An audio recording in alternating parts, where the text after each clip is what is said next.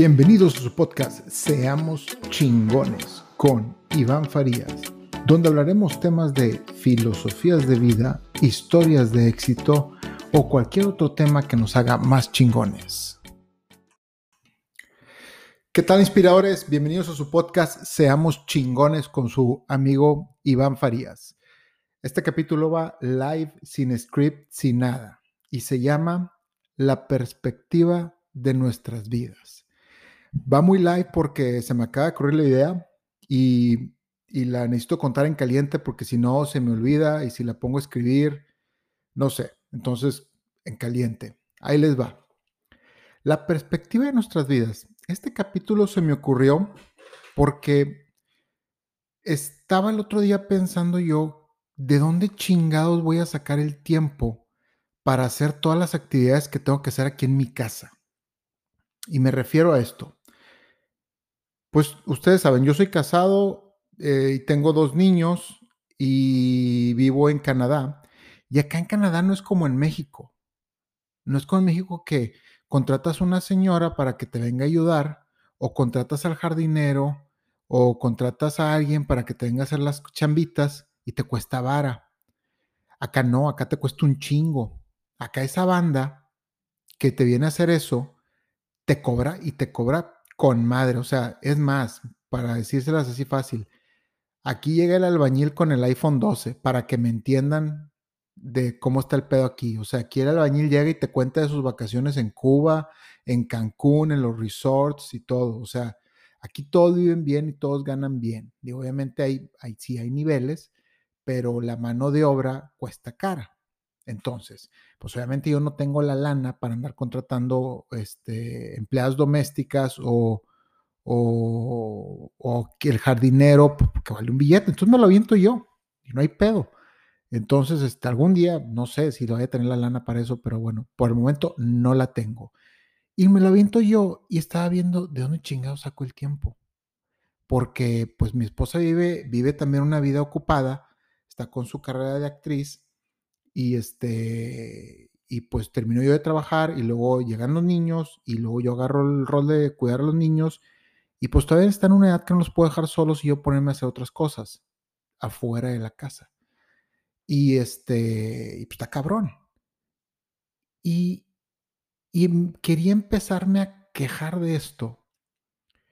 Y luego me puse a, a verlo en perspectiva y dije, chingale, ¿cómo, o sea, ¿cómo lo va a hacer para recoger las hojas del otoño, para quitar la nieve del carro en la mañana, para lavarlo? Yo soy el que me meto los baños en la casa, tengo un, un trueque con mi esposa, ella lava la ropa, yo no toco nada de la ropa, pero yo lavo los baños porque a mí no me causa conflicto lavar los baños, a ella sí, pero sí me causa conflicto lavar la ropa y a ella no. Entonces es un buen trueque que hicimos los dos.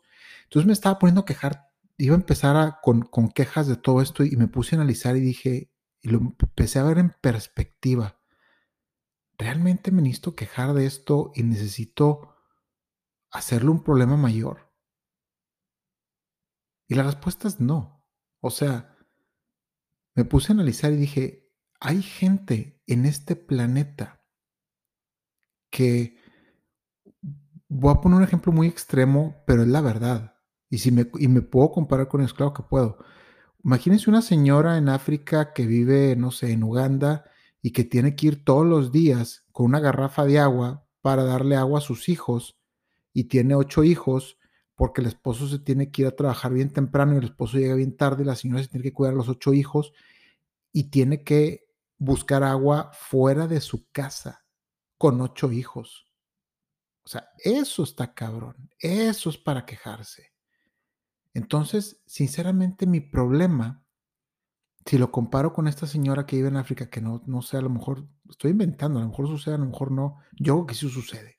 Es más, sucedería hasta en México, no lo dudo, que en México también sucedan estas cosas.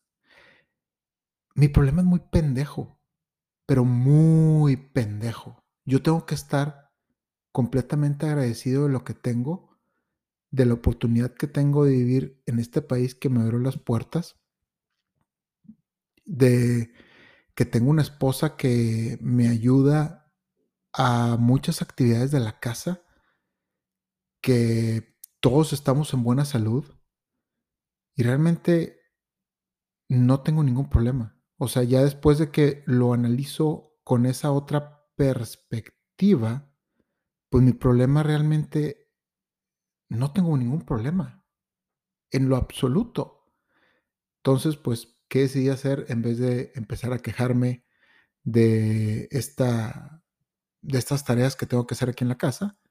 Pues simplemente agradecí, le agradecí a mi esposa por doblar la ropa, por el truque que tengo con ella, por cómo es ella conmigo y por todo lo que tengo y agradecer a la naturaleza porque también, eh, pues, pues así es, ¿no? O sea, nos da nieve un día, nos da lluvia y nos da sol y todo eso es parte de la vida. Y así es, y sí chingo.